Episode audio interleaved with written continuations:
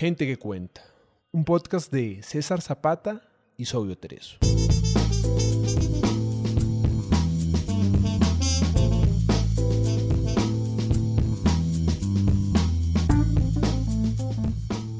Gente que cuenta es un espacio para leer autores latinoamericanos poco conocidos. Gente que puede que no esté en tu radar, pero tiene algo bueno que contar. Pequeños autores, grandes obras.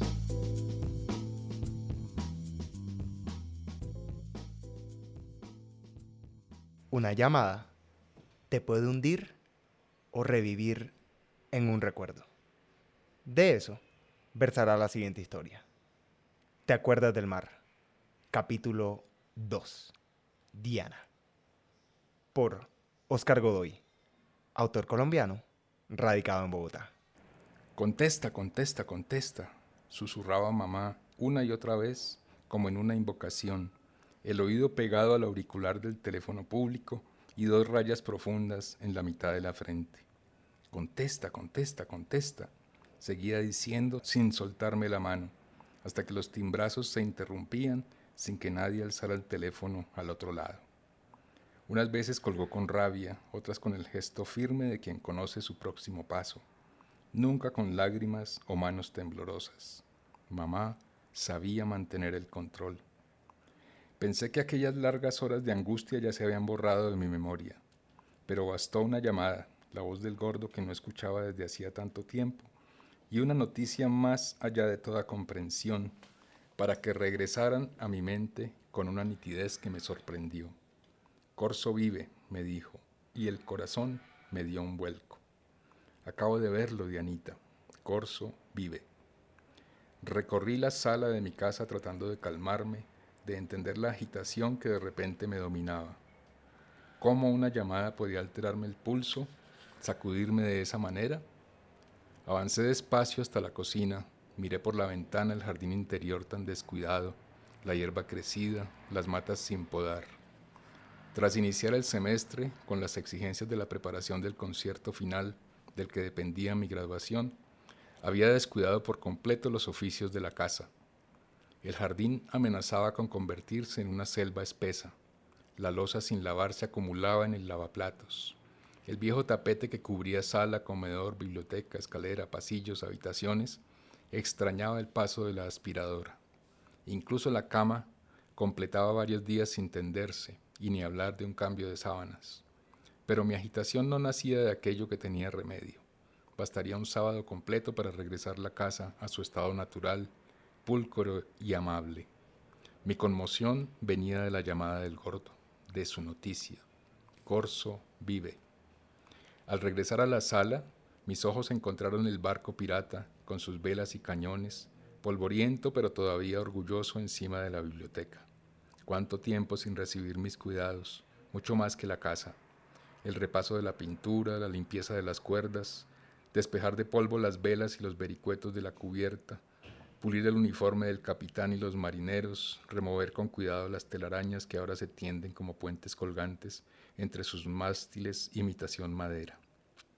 El contesta, contesta lo susurraba mamá aquel fin de semana en los teléfonos públicos que buscaba cada dos horas exactas, mientras en su cabeza tal vez se dibujaba la habitación donde resonaban los timbrazos, o la cara y el cuerpo de aquel de quien todo dependía, aquel que tendría el poder de alzar la bocina y poner fin a tantas horas de padecimiento, pensaba yo, la niña que era entonces, asombrada al contemplar el rostro de mamá atento al teléfono, sin descuidar ni por un segundo la vigilancia, sus ojos capaces de detectar cualquier movimiento sospechoso en 50 metros a la redonda. No había otra salvación posible, me hacía intuir. Agotadas las posibilidades, vigilados o allanados los demás contactos, escondido todo el mundo o escapado hacia el monte, si aquella persona no contestaba estaríamos condenadas a recorrer las calles para siempre o a intentar una fuga desesperada y llena de riesgos.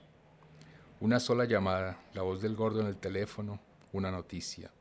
Solo eso bastó para disparar aquel recuerdo la mano de mamá se humedecía cuando se nos acercaba una patrulla de la policía por la calle o nos cruzábamos con un grupo de soldados haciendo requisas y pidiendo papeles de identificación a los transeúntes. la ciudad militarizada. Allanamientos en todos los barrios, retenes, patrullas en las calles. Nunca nos miraron a nosotras, madre e hija bien vestidas, tomadas de la mano. Tal vez la niña de 10 años era el mejor escudo de la madre contra las sospechas. Le ayudaba a mimetizarse. Pero la niña sí percibía lo que escapaba a la atención de los hombres de uniforme. El sudor de las manos, la firmeza del apretón sobre mi mano pequeña, la mueca de normalidad, casi la máscara de mujer despreocupada y convencional, dibujada en el rostro de mamá a medida que se acercaba al momento en que podrían identificarla. No era su cara, me aterraba. Ninguno de sus rasgos me resultaban familiares, aunque me llevara de la mano y la conociera desde siempre. De repente se transformaba en otra mujer, en una extraña poseída por una firme determinación. Y luego, al dejar atrás la amenaza, para mi alivio se operaba el proceso inverso, el relajamiento, el descanso, el retorno del rostro entre preocupado y sereno que también conocía. Hoy, tras colgar el teléfono y empezar a asimilar la noticia que me dio la voz del gordo, la de un hombre y un nombre, recuerdo cada segundo de aquellas horas. Cada cierto tiempo, a veces semanas, a veces meses, la abuela entraba en mi cuarto, interrumpía mis juegos y decía que me alistara, pues nos reuniríamos con mamá. Nunca supe, y la abuela no se molestó en explicármelo, cómo se comunicaban entre ellas. Lo cierto es que mi vida, desde que tuve memoria, se reducía a la presencia de la abuela, las rutinas de los profesores y los niños de primaria en el colegio, la casa en sombras y aquellas interrupciones, chispazos llenos de emoción y de caricias, en las que mamá hacía un paréntesis en su propia vida y me buscaba para recordarme que velaba por mí desde las sombras. No era consciente de los riesgos, del esfuerzo que hacía la abuela para llevarme a un lugar público donde de repente una mano se cambiaba por otra y una presencia nueva, mamá, se quedaba conmigo mientras la abuela se despedía con un leve gesto de adiós. Paréntesis que podían durar una tarde apenas o un día completo, a veces los dos días de un fin de semana o tres si se trataba de un puente festivo, en los que mamá sonreía todo el tiempo, me miraba como si quisiera memorizarme. ¿Cómo estás de grande? entre fascinada y orgullosa. Y tras el primer reconocimiento nos sentábamos en una cafetería o me compraba un helado y nos tendíamos en el prado de un parque. Y cuéntamelo todo, como si yo tuviera mucho que contar, como si lo más importante de mi vida no estuviera ocurriendo justo en aquel momento, junto a la mujer que desaparecía por largos intervalos. ¿Qué podía contarle salvo los cuidados de la abuela, la severidad con que vigilaba cada comida, siempre amenizada por sus piezas favoritas de música clásica, que me comiera las verduras, que la carne, que no me podrás negar la belleza de la sonata Kreutzer, la que nunca fallaba en esas noches, que el desayuno completo, que la comida a las siete en punto de la noche, y qué me dices de Bach, de Chopin, de Satie y de Bussy, con el interrogatorio sobre qué me había dado de almuerzo en el colegio, pues si algo no estaba bien llamaría a quejarse con la directora. La abuela empeñada en contabilizar las horas de sueño, porque una niña en crecimiento necesita sus ocho horas como mínimo, y mi hora de lectura y música antes de dormir, el mejor momento del día, de todos los días, el tocadisco en volumen bajo, apenas lo justo para no interferir con la lectura y los libros, uno tras otro, y mamá me preguntaba por cada título, cada autor, cada historia consumida, con un interés que a quien no la conociera podría parecerle fingido por lo extremado, por la pasión con que me interrogaba. ¿Qué importancia podían tener las lecturas de una niña en su refugio privado, en su cama, a la luz de la lámpara de la mesa de noche, mientras la abuela leía también sentada en el sillón, vigilante a medias, embebida en gruesos volúmenes que me asustaban? La abuela había renunciado a leerme en voz alta los libros convencionales cuando me descubrió leyendo a solas por las tardes después de las tareas del colegio.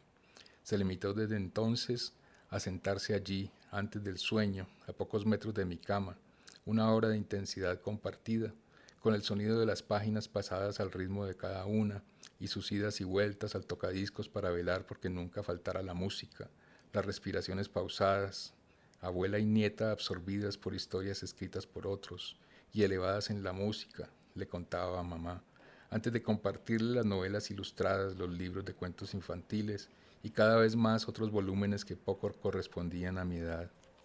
¿Y todavía le gusta la sonata Kreutzer? preguntaba, muerta de la risa, y el helado se terminaba sin que hubiera alcanzado a contarle ni la mitad de mis descubrimientos. Mamá no se impacientaba, como si contara con mucho tiempo, y me preguntaba los porqués. ¿Por qué crees que esa historia terminó de esa manera? ¿Por qué la Kreutzer suena como suena? ¿Por qué crees que la abuela le gusta más los dos primeros movimientos? ¿Por qué los malos les ganaron a los buenos? ¿Por qué el amor se hizo presente? ¿Por qué la muerte nos mira? ¿Por qué comienzan los viajes? ¿Por qué vuelan las hadas? ¿Por qué otros sienten diferente? ¿Por qué? ¿Por qué? Prestaba más atención a los libros que a mis historias del colegio, que escuchaba con cierta indiferencia. No le interesaban mucho las amigas con las que andaba, las jugarretas en los recreos, las clases más difíciles, lo mal que me iban los deportes y en cambio abría los ojos cuando le relataba cualquier paseo a la montaña vecina al colegio con la profesora de educación física, por senderos flanqueados de árboles, con el sonido de un riachuelo allá lejos.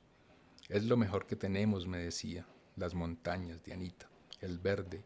Ojalá aprendas los nombres de los árboles, la sombra debajo del follaje, los caminos que van formando los pasos de animales y hombres, el color de las serpientes, las piedras lisas de los arroyos, el aire de los páramos, los frailejones. Si vieras, me decía, como ancianos que nos protegen, barbudos y pacientes, pendientes de nuestros pasos. Y le decía que sí, que los había visto, no hay que alejarse mucho de Bogotá para encontrarlos. Con subir esas montañas allá detrás, por esos caminos, muy pronto, tras alcanzar la cima, Tropezamos con los frailejones y mamá sonreía y su sonrisa lo llenaba todo.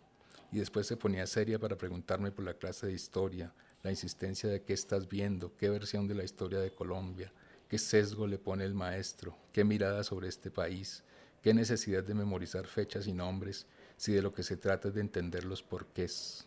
Yo no entendía los motivos de ese enardecimiento de mamá, de ese gesto enfático, rabioso, si desde el principio le había dicho que en primaria no teníamos buenos profesores de historia. Contesta, contesta, contesta, volvía a decir mamá cada dos horas, pegada a la bocina del teléfono público. La abuela me había anunciado la cercanía de un nuevo encuentro. Antes, cuando era más pequeña, no me anunciaba nada y se limitaba a salir conmigo de casa rumbo al centro comercial o al cine para cambiarme de manos en el momento menos pensado. Pero una niña de 10 años ya no es fácil de engañar. Había aprendido a detectar esos preparativos mínimos, ese saco de más, esa pijama empacada como al descuido en un maletín de mano, esa torta especial preparada con esmero la víspera para que la hija recuerde la sazón de casa, esa llamada corta interrumpida abruptamente, esa nota deslizada debajo de la puerta, esa mirada triste de la abuela cuando salíamos juntas, como si supiera que no me tendría con ella por un tiempo, un día entero, dos, y que me dejaría en manos de lo incierto. Empecé a exigir que me avisara con anterioridad para prepararme, para escribir las notas que mamá debía leer, en las que le contaba mis días, mis dudas, mi tristeza, para llevarle una muestra de los cuadernos del colegio donde los profesores alababan mi imaginación y mi oído musical, mi facilidad para el ritmo, y para darme prisa con el regalo especial que estuviera fabricando para ella en la clase de manualidades, el regalo que mamá recibiría con una sonrisa cubierta de lágrimas y el abrazo más cálido que pudiera crecer sobre la tierra. Así que la abuela ahora me avisaba con dos, tres días de anticipación y con eso me preparaba. No siempre un anuncio de esos se cumplía. La abuela no era buena para explicarlo, pues ella misma no salía del desconcierto, pero ocurría que algo, una, una situación imprevista, una sospecha de seguridad, un error, dictaba el aplazamiento, y entonces la miraba morir de angustia, Lloraba durante semanas hasta que mamá volvía a dar señales de vida. Lo mejor para la abuela era que la cita se cumpliera. Así respiraba tranquila, comprobaba que la hija seguía bien, viva y libre, y se concedía otro plazo, otro mes, otros dos meses hasta la siguiente cita, en los que estaba más o menos segura de volver a verla. La abuela lo anunció y aquella vez no hubo aplazamientos. Alisté el maletín con notas y cuadernos me gustaba llevar tareas para hacerlas con mamá por las cosas que ella decía, las ocurrencias que me hacían reír, las ideas distintas sobre el español, la exactitud de las matemáticas, la ironía sobre las lecciones de religión y comportamiento. En esos tiempos pensaba que mamá lo sabía todo, que nadie, ni siquiera la abuela, la igualaba en su conocimiento de la vida. Empaqué también el atrapasueños que venía elaborando desde tiempo atrás con el aro y la red en la parte superior y un juego de plumas multicolores colgado debajo. Lo debes colgar sobre tu cama, le diría, para que solo te lleguen los sueños buenos, esos que bajan por las plumas de colores. Las pesadillas quedarán atrapadas arriba, en esta red. Salimos de casa con la abuela un sábado en la mañana. Siempre en esta salida rumbo a mamá, la abuela se ponía nerviosa. Simulaba la caída de un billete o el tener que atarme los cordones de los zapatos para agacharse y observar la calle en busca de presencias sospechosas. Cambiábamos de rumbo abruptamente en el andén, en medio de la gente. Cruzábamos la calle, avanzábamos al sur, luego al occidente, volvíamos a cruzar, nos dirigíamos al norte, abordábamos un bus para bajarnos a las pocas cuadras y tomar otro en sentido contrario. Parecía un juego de escondidas, pero no para reír. La abuela no lo disfrutaba. Se enfurecía con sus ojos, cada vez más cegatones, y con las cosas que debía hacer para llevar a la niña con su madre. Ya no estoy para estos trotes, murmuraba, y cada vez con mayor frecuencia no tenía más remedio que pedirme que fuera a sus ojos. Mira por mí, Dianita, y yo lo hacía, entrenada ya por expediciones anteriores. Aquel sábado no tuvimos inconvenientes. Una hora después de salir de casa entramos por fin en el lugar de destino, un centro comercial concurrido, con vitrinas llenas de ropa y artículos de lujo, restaurantes, escaleras eléctricas y un par de ascensores con paredes de vidrio. Con la abuela dimos vueltas por los pasillos del primer piso, nos detuvimos ante algunas vitrinas, preguntamos los precios de las carteras de cuero, la abuela me hizo poner y mostrarle unos zapatos, un vestido corto, una chaqueta. Transcurrió casi media hora en aquel deambular sin adjetivos, hasta que la mano de la abuela me apretó con firmeza y nos dirigimos a uno de los ascensores. Ocho o diez personas esperaban con nosotros a que se abriera la puerta. El ascensor se demoraba en llegar. Yo pensaba que arriba, que arriba estaría mamá y me preparaba ya para el primer abrazo, el apretón cariñoso que no sentía desde hacía once semanas largas. La puerta por fin se abrió, salieron algunas personas y pudimos entrar, junto a las demás que esperaban. En el apretado espacio del ascensor, una mujer quedó de pie frente a nosotras. Su mano se levantó, me acarició la mejilla y me hizo mirar hacia arriba. No salía de mi sorpresa. Me hundí en los brazos de mamá, que ya alzada me apretaba contra su pecho. La abuela sonreía y contenía las lágrimas. ¿Cómo estás? preguntó la abuela con voz llorosa. Bien, ahora estoy bien. El maletín y la torta de regalo cambiaron de manos. Gracias, susurró mamá al oído de la abuela. Gracias por todo. Cuando la puerta del ascensor se abrió, alcancé a ver la caricia breve que intercambiaron. Se tocaron las manos, las mejillas y se dijeron adiós con un gesto. Cuídense mucho, dijo la abuela. Dejamos a la abuela atrás en el ascensor que se cerró con nuevos ocupantes. Escuchaste a Oscar Godoy en Gente que Cuenta.